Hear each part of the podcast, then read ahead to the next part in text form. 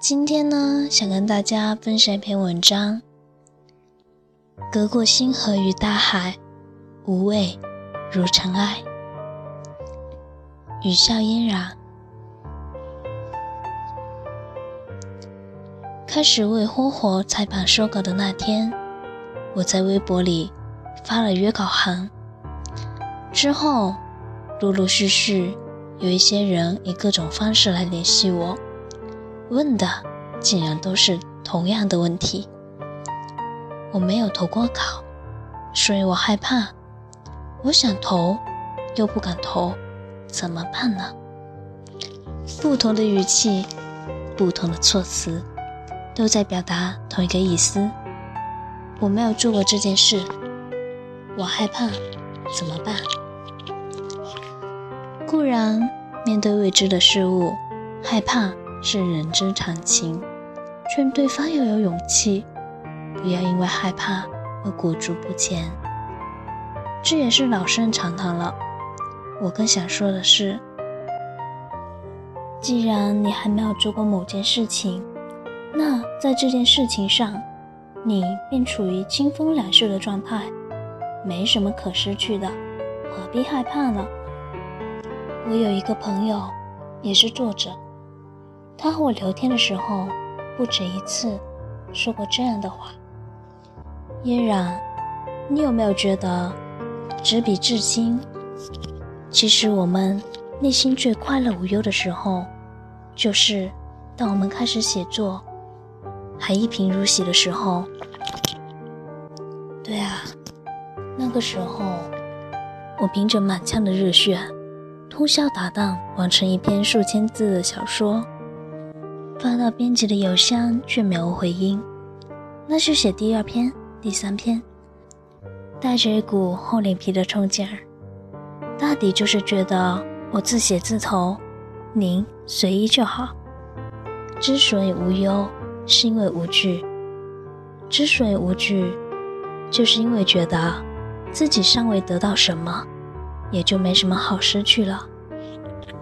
我的高中同学里有一个男生，他在情窦初开的年纪，对班里的一个女生动心了。他喜欢她到什么程度呢？高考之后，女生考上了北京一所大学，而男生的成绩很差，没有学校录取他。但这在他看来。是并不紧要的，紧要的是，他也要去北京。他在女生读书的大学附近租了房子，找了一份不起眼的工作，工作很累，工资还很低。但好在他聪明，也肯吃苦，总算熬过了最黑暗的那几年。后来，男生自己学着做生意，还是因为敢拼无畏。几场大仗打下来，他的生意做得风生水起，他也得偿所愿，打动了自己最心爱的姑娘，办了盛大的婚礼，建了温馨的小家。但是最近几年，那份无畏渐渐淡了。相反，他开始什么都怕，怕好不容易追到的姑娘和他一拍两散。怕辛辛苦苦撑起来的生意遇挫崩塌，他跟别人聊天时，嘴里常带着一句：“万一哪天我一无所有了，唉，万一呢？”在班级聊天群里，我看见过他长吁短叹。他说：“真怀念我以前啥都不怕的时候啊。”大家问他：“那你为什么不怕？”他说：“因为那时候觉得，我如果追他却追不到，那跟我不追他也没什么两样，倒不如就试试吧。我做生意，白手起家，放手一搏后的失败，跟直接放弃等死，结果也是一样的。所以我又觉得，那不如还试试吧。我大概就是因为。”老想着自己赤贫，了无怪，赢就能赢座豪宅，输就是输几片烂瓦吧。所以竟然闷着头往前冲，都忘了要害怕。但是现在，那种心态是找不回了。是啊，很多年以后，你追求的，你拥有的，你渴望的，你得到了，功名利禄，或是如花美眷，统统来到了身边。那才是你真正需要畏惧的时候，因为你得开始畏惧自己会失去的这些东西了。到那个时候，你要纠结的就不是是否向一个陌生编辑的邮箱里发一封稿件这么简单的事了。你会发现，当年的你，明明在征途之初，清风两袖，应能一座豪宅，书。只是输几片烂瓦，你却还在害怕，怕什么呢？